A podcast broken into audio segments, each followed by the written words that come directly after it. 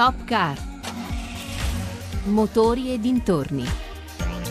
Buongiorno da Sandro Marini, benvenuti a questo nuovo appuntamento con Top Car. Anche oggi torneremo a Ginevra con una nuova puntata dedicata completamente al Salone dell'Auto, dando spazio alle novità che hanno presentato le case automobilistiche.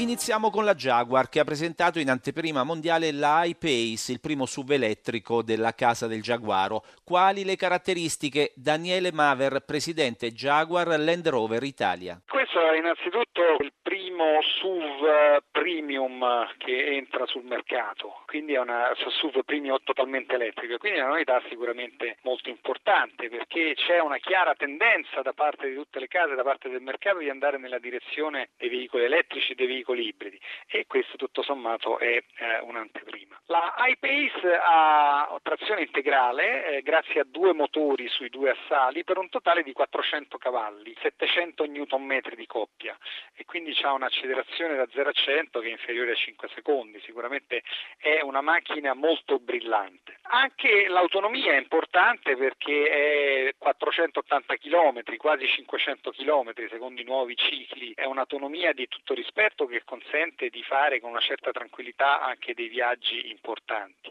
Tra l'altro in corrente continua a 100 kW può essere ricaricata fino all'80% in 40 minuti. Quindi ecco la parte eh, tecnologica di questa vettura è sicuramente d'avanguardia, però dal punto di vista del cliente, al di là del motore elettrico, quindi della silenziosità, no, del piacere anche di non inquinare, eh, la vettura presenta anche un elevato comfort, quindi ha tutte le batterie sul pianale e lascia lasciano molto spazio sia per il bagagliaio, eh, ma anche all'interno lo spazio è sicuramente ragguardevole, ad esempio non c'è il ponte di trasmissione perché eh, i due motori sono collegati sui due assali e quindi anche il quinto passeggero nella fila posteriori tutto sommato ha una posizione abbastanza comoda. Quindi una macchina che si rivolge al pubblico sia dal punto di vista tecnologico che dal punto di vista del comfort eh, di marcia. Quando sarà sul mercato questa vettura? Dunque noi abbiamo già iniziato ad avere delle prenotazioni, abbiamo dei clienti che hanno firmato dei contratti. Nei nostri saloni sarà disponibile da luglio di quest'anno. Avete presentato altri modelli al Salone di Ginevra? Quest'anno abbiamo presentato il Range Rover, Range Rover Sport ibridi, un po' per proseguire questo discorso di elettrificazione. No? In questo caso non si tratta di vetture 100% elettriche, ma sono eh, delle vetture plug-in eh, hybrid, quindi delle vetture che possono percorrere più di 50 km a zero emissioni, possono essere ricaricate normalmente a una normale eh, presa di corrente e tutto questo grazie all'abbinamento di un motore elettrico da 116 cavalli con un motore 2000 benzina da 300 cavalli. La ibridizzazione di queste vetture è solo un primo passo, noi abbiamo preso un impegno entro il 2020 ad avere una versione elettrico-elettrificata per tutti i modelli nostri in gamma. Quindi questo Salone di Ginevra segna con queste due novità un po' l'avvio di questa strategia. L'ultima novità di cui mi fa piacere parlare è una versione speciale speciale del Range Rover, eh, si chiama eh, SV Coupé, SV perché è sviluppato dal nostro eh, reparto Special Vehicles. Coupé perché è una vettura a tre porte e ricorda in questo un po' la prima Range Rover del 1970, quindi è un po' più filante. Un ritorno al passato. Esatto, la prima Range Rover del 1970 aveva tre porte. Quindi è un po' un ritorno al passato, è una vettura da estimatori, è una serie limitata, ha degli allestimenti eh, speciali, personalizzabili in termini di colori, di tessuti interni, di pelle, eh, esattamente sulle specifiche richieste dal cliente. Ha un motore 5000 benzina e eh, come dicevo sarà una serie limitata, che però già ha attirato una notevole attenzione da parte de- degli appassionati di questa vettura. Top Car. Motori e dintorni. Novità anche per BMW. Sergio Solero, presidente e amministratore delegato gruppo BMW Italia. Continuiamo con il rinnovamento della nostra gamma e con grandi novità. Qui effettivamente abbiamo una grande novità nel mondo delle X che ormai è, raccoglie moltissimi consensi, più di un cliente su tre a livello mondiale, anche in Italia per quanto riguarda BMW acquista un modello X e qua abbiamo la nuova BMW X4 bellissima coupé a formato SUV, quindi mette insieme i due mondi in un'auto sola. E poi una straordinaria concept car, una M8 Gran Coupé che continua a far vedere come il gruppo BMW sta tornando nell'alto di gamma dopo aver fatto vedere a Villa d'Este l'anno scorso una concept della nuova Coupé Serie 8 e qua presenta l'M8 Gran Coupé, quindi a versione 4 porte super sportiva. Questo concept lo vedremo sulle strade? Questo è sicuramente un concept che vedremo sulle strade, non troppo presto, iniziamo a lanciare la Serie 8 Coupé alla fine di quest'anno, ma secondo me entro il prossimo anno vedremo qualcosa di molto simile a questo concept. Un salone da ricordare per Volvo che ha visto la sua XC40 eletta auto dell'anno, ma qui a Ginevra ha presentato anche un'anteprima mondiale, la V60. Michele Crisci, presidente Volvo Cars Italia. Volvo innanzitutto perché Volvo è Station Wagon, Station Wagon è Volvo, Volvo è stato il marchio che ha introdotto questo concetto di macchina tanti anni fa e quindi andiamo molto orgogliosi di questo. Eh, introduciamo la nuova V60 su piattaforma SPA, quindi la piattaforma eh, scalabile che ha già ospitato le vetture eh, più grandi e quindi in questo caso la V60 60 ospita tutta la tecnologia della V90, inclusa naturalmente tutta la tecnologia applicata alla sicurezza che per noi è molto importante. Questa è una vettura perfetta per le famiglie, 4,70 m, quindi grande versatilità, grande abitabilità interna, ma anche perfetta per le famiglie. La di settembre, le motorizzazioni ci saranno quasi tutte, anzi direi tutte dal lancio, dal diesel di 3 d 4 150-190 cavalli, poi nel corso dell'autunno, oltre ai benzina, anche le nuove eh, ibride, quindi il T6 e il T8, i twin engine di Volvo che godono di un motore benzina anteriore o un motore elettrico posteriore che sviluppano rispettivamente 340 e 390 cavalli. Questo salone di Ginevra per Volvo è importante anche perché il giorno precedente Volvo XC40 è stata nominata auto dell'anno, una soddisfazione per la vostra azienda? È una grandissima soddisfazione, un po' ci speravamo, eravamo convinti di aver fatto un prodotto di grandissimo livello, era molto importante per noi vincere questa sfida anche perché in questo caso parliamo invece di un'altra piattaforma, la piattaforma CMA, quella fatta in combinazione collaborazione con Gili, la nostra capogruppo, quindi grande soddisfazione per questa vittoria. Ci piace pensare che sia una vittoria che vada a premiare non solo questo prodotto, ma anche tutto quanto di buono Volvo sta facendo negli ultimi 3-4 anni, dalla rivoluzione completa del design, alla rivoluzione completa delle piattaforme, alla inaugurazione di nuovi impianti produttivi in Cina e presto in giugno negli Stati Uniti. Quindi Volvo si sta muovendo moltissimo e ci piace pensare che questo riconoscimento europeo sia per gli sforzi e gli investimenti che proprio Volvo sta facendo anche in Europa. Top Car la sportivissima, i SUV e i crossover. Ford ha calato un tris di novità. Marco Alù, direttore comunicazione Ford Italia. Novità sono tre, tutte e tre molto interessanti, tutte e tre in linea con quello che è il nostro oggi posizionamento. L'area della performance, quindi l'emozione, noi pensiamo che l'automobile sia ancora emozione e la gente cerchi ancora emozione automobile e quindi la nuova Mustang. Tra l'altro anche in versione Bullet che per la prima volta arriva in Europa nella sua terza generazione, la Mustang evocativa del film con Steve McQueen degli anni 60. Gli SUV che sono ormai un segmento in esplosione dove noi abbiamo un completo line-up, abbiamo appena lanciato il nuovo EcoSport, la Kuga eh, sta facendo il suo lavoro egregiamente ormai da qualche tempo, qui portiamo la nuova Edge, rinnovata nell'esterno ma nell'interno anche e soprattutto anche nei motori con un nuovo motore diesel EcoBlue 2000 da 238 cavalli biturbo. E poi crossover perché troppo spesso si confonde il segmento SUV e crossover facendo tutta un'erba un fascio, in realtà noi abbiamo due distinti line-up perché distinte sono le esigenze dei clienti. Quindi abbiamo dei SUV come abbiamo detto ma abbiamo dei crossover, avevamo presentato la Fiesta Active, Qui lanciamo la K Plus Active, che è quindi la piccolina di casa. Quindi tre prodotti centrati per quello che è oggi il mood del consumatore rispetto al, al prodotto automobile e quindi un momento, devo dire, emozionante al di là di quello che sono poi le tante emotività negative intorno al prodotto automobile che troppo spesso offuscano invece la bellezza di un prodotto che comunque ha sempre rappresentato lo stato dell'arte della tecnologia, ha sempre dimostrato di essere pienamente in linea con i tempi in cui viveva, quindi uno specchio dei tempi.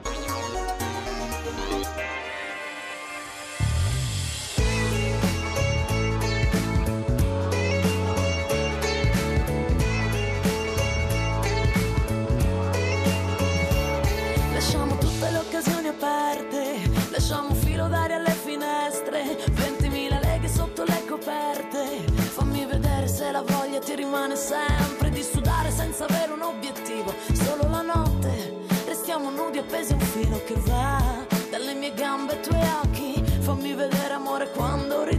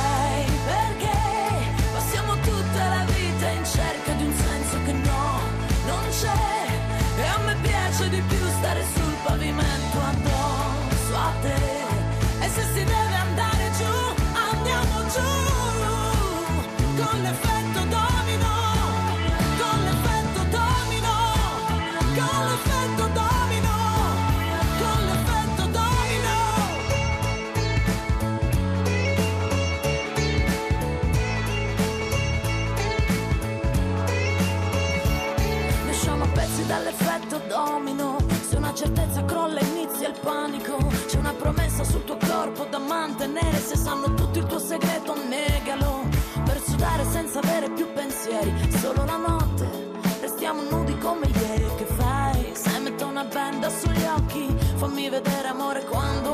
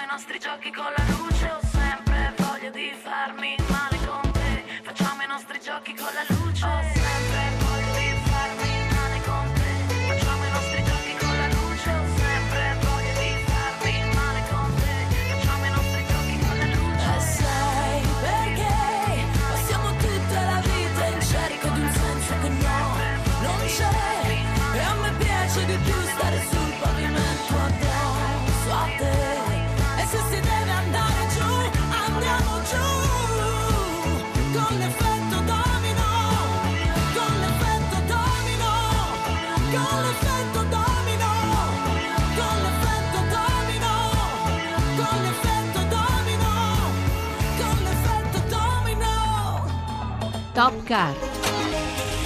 Motori e dintorni. Tante innovazioni, ma anche nuove motorizzazioni per Renault presenti a Ginevra con un taxi del futuro. Francesco Fontana Giusti, direttore comunicazione Renault Italia, al microfono di Giovanni Sperandeo. La grandissima novità è questa visione del futuro che eh, Renault eh, ha sempre mostrato questa innovazione oggi presentiamo un concept car, si chiama EasyGo, legato dunque al mondo dell'elettrico perché è 100% elettrica, è un robotaxi, un concept di robotaxi che può trasportare 6 persone, ideale per città, guida autonoma livello 4, 6 passeggeri, questo portellone che si apre per permettere l'entrata anche in piedi e la possibilità anche di far entrare handicappati con le carrozzelle o persone anziane o bambini via dicendo. Dunque è un po' la visione del futuro per quanto riguarda il pubblico. Poco tempo fa abbiamo presentato la Symbiose per quanto riguarda il privato, l'abbiamo pure guidata, un livello 4 di autonomia, siamo veramente sulla buona strada. Questo è il primo concept presentato da Lorenz nel 2018 che sarà seguito da altri due concept nel corso dell'anno. Altre novità per tornare al presente sono delle nuove motorizzazioni, un 1.3 turbo benzina che arriva appunto sul Scenic, un 1.8 turbo da 225 cavalli sulla Talisman, il nuovo motore sulla Zoe che permette più prestazioni e poi abbiamo il mondo Alpine con tre serie, diciamo due nuove versioni, la versione base si chiamerà Pure seguita da Legende, il prezzo di partenza è di 54.700 euro sulla Pure e abbiamo una versione corsaiola che la GT4. Sul mondo Dacia, Duster è un interessante perché è stato appena lanciato, arriva una serie limitata con un colore marrone ma soprattutto con tanta nuova tecnologia a bordo. Top Car. Un'anteprima mondiale anche per la coreana Hyundai. Andrea Crespi, direttore generale Hyundai Italia. Innanzitutto il, il- progetto più importante che portiamo qui su Ginevra è proprio la Kona elettrica, quindi dopo aver lanciato la Kona nella sua versione benzina lanciamo il modello full electric, un SUV di segmento B, un- una vettura estremamente compatta, versatile, così come lo è col motore termico, però qui andiamo a emissioni zero. Il range di batterie ci porta fino a 500 km di autonomia, che credo sia molto importante. Quindi questo è veramente una, direi anche in, in termini di, di tutto il salone, una grossa novità perché non troviamo una vettura di questo tipo. Le altre novità che avete presentato a Ginevra? L'altra cosa importante è proprio testimoniare l'importanza della mobilità ecosostenibile per Hyundai, che ormai fa parte del suo DNA, è l'ulteriore generazione della mobilità a idrogeno col SUV Nexo. Qui riforniamo in 5 minuti, facciamo fino a 800 km di autonomia e emettiamo vapore acqua, quindi anche qui emissioni zero. La sostenibilità ambientale è uno degli obiettivi di Hyundai. Sostenibilità ambientale ma pratica, quindi non prototipi o progetti che vedremo tra 25 anni, sono vetture che avremo all'inizio dell'estate in tutte le concessionarie Hyundai. Top Car.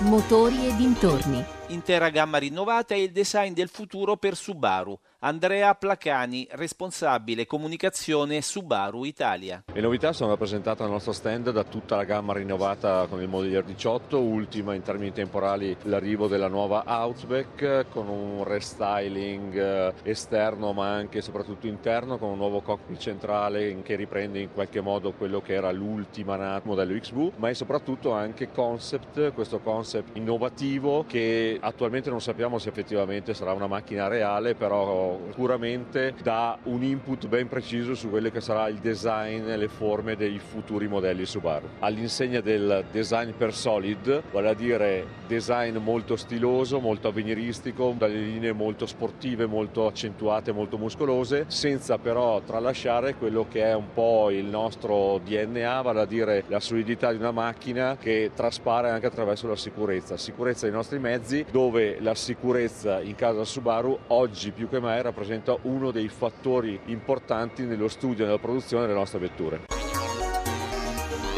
Ma a Ginevra non ci sono solo le auto, ampio spazio è dedicato anche ai pneumatici, sempre più tecnologici, come sottolinea il presidente della Pirelli, Marco Tronchetti Provera. Tecnologia nel pneumatico perché il pneumatico è l'unico punto della vettura che tocca il terreno. Dal terreno si hanno molte informazioni che il pneumatico, grazie ai nostri sensori, può dare a chi guida, alla casa auto, a chi i pneumatici li deve sostituire, sul consumo, sulla sicurezza, può migliorare anche l'efficienza della frenata, la garanzia di stabilità della vettura eh, e può per le macchine di qualunque genere garantire la connessione in tempo reale per la miglior sicurezza del consumatore. Quali le novità presentate da Pirelli? Luigi Staccoli, vicepresidente esecutivo Pirelli Digital. Noi l'anno scorso avevamo lanciato quella che era una piattaforma aftermarket di un pneumatico intelligente che forniva attraverso un sensore all'interno del pneumatico delle informazioni che oggi non sono disponibili né sul dashboard del veicolo né direttamente al car maker. Quindi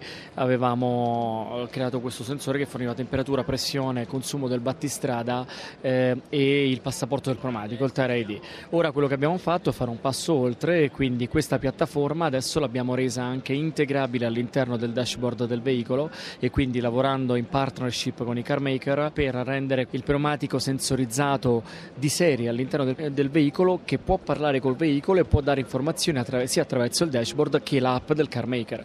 Le informazioni disponibili sono molto simili a quelle della piattaforma aftermarket per il driver, quindi per il proprietario del veicolo, quindi anche qui temperatura temperatura, il, il battistrada, il tire ID e la pressione, ma noi riusciamo anche a fornire al car maker quello che per esempio è il carico all'interno di ogni singolo pneumatico e attraverso il carico il car maker può eventualmente suggerire quella che è la pressione ottimale per le performance o anche fissare quelli che sono i setting del veicolo per la, per la safety. Ma questi pneumatici sono già disponibili sul mercato? I pneumatici sono già disponibili sul mercato, il prodotto è già disponibile. Ovviamente per poter entrare all'interno di un mercato commerciale deve essere integrato all'interno dell'elettronica del veicolo. Noi abbiamo iniziato questo percorso con alcuni car maker eh, due, quasi due anni fa, un anno e mezzo fa e siamo molto vicini adesso all'integrazione col primo modello di veicolo con uno dei maggiori car maker a livello mondiale e ci aspettiamo di diventare commerciali all'interno del primo veicolo entro la fine dell'anno.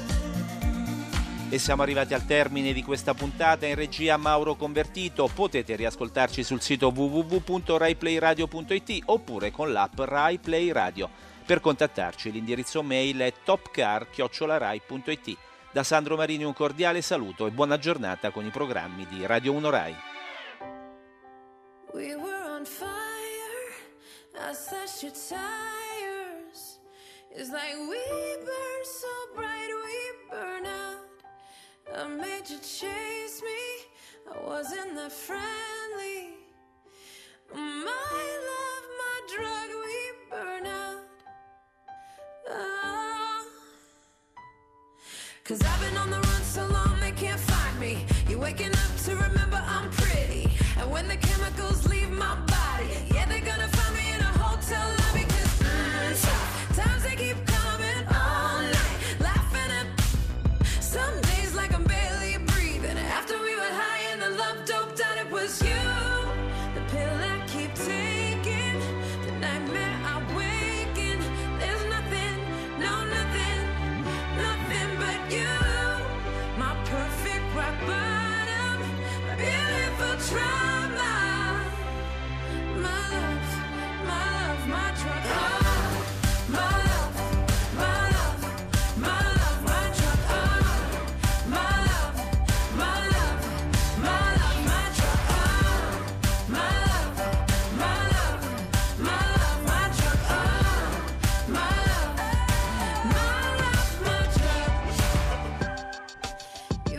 So hold